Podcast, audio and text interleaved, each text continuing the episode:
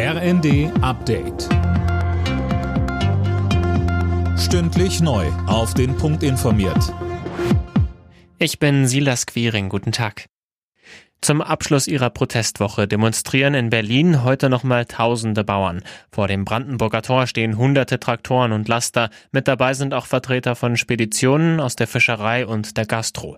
Die Bauern wollen, dass die geplanten Subventionskürzungen komplett zurückgenommen werden. Bundeslandwirtschaftsminister Cem Özdemir sagte bei NTV. Das Problem ist, dass man nicht mit ihnen geredet hat. Und das Problem ist, dass viele Versprechen aus den letzten Jahrzehnten nie eingelöst wurden. Und vielleicht müssen wir darüber jetzt reden. Die Tierwohlabgabe, beispielsweise die Stellung der Bauern in der Lieferkette, all diese Themen gehören jetzt auf die Tagesordnung. Ich sehe das jetzt auch als eine Chance, dass die Dinge, für die ich seit zwei Jahren kämpfe, dass die jetzt vorankommen.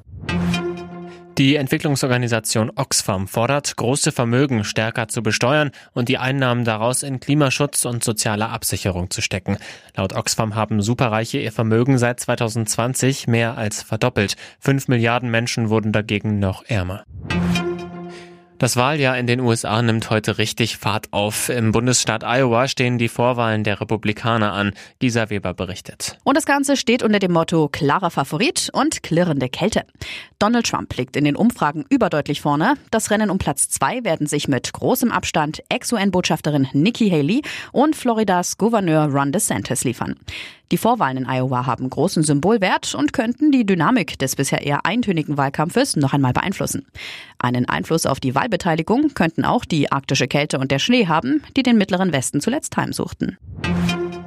Im Südwesten Islands ist schon zum zweiten Mal in vier Wochen ein Vulkan ausgebrochen. Die rotglühende Lava hat nun auch erstmals den Fischerort Grindavik erreicht.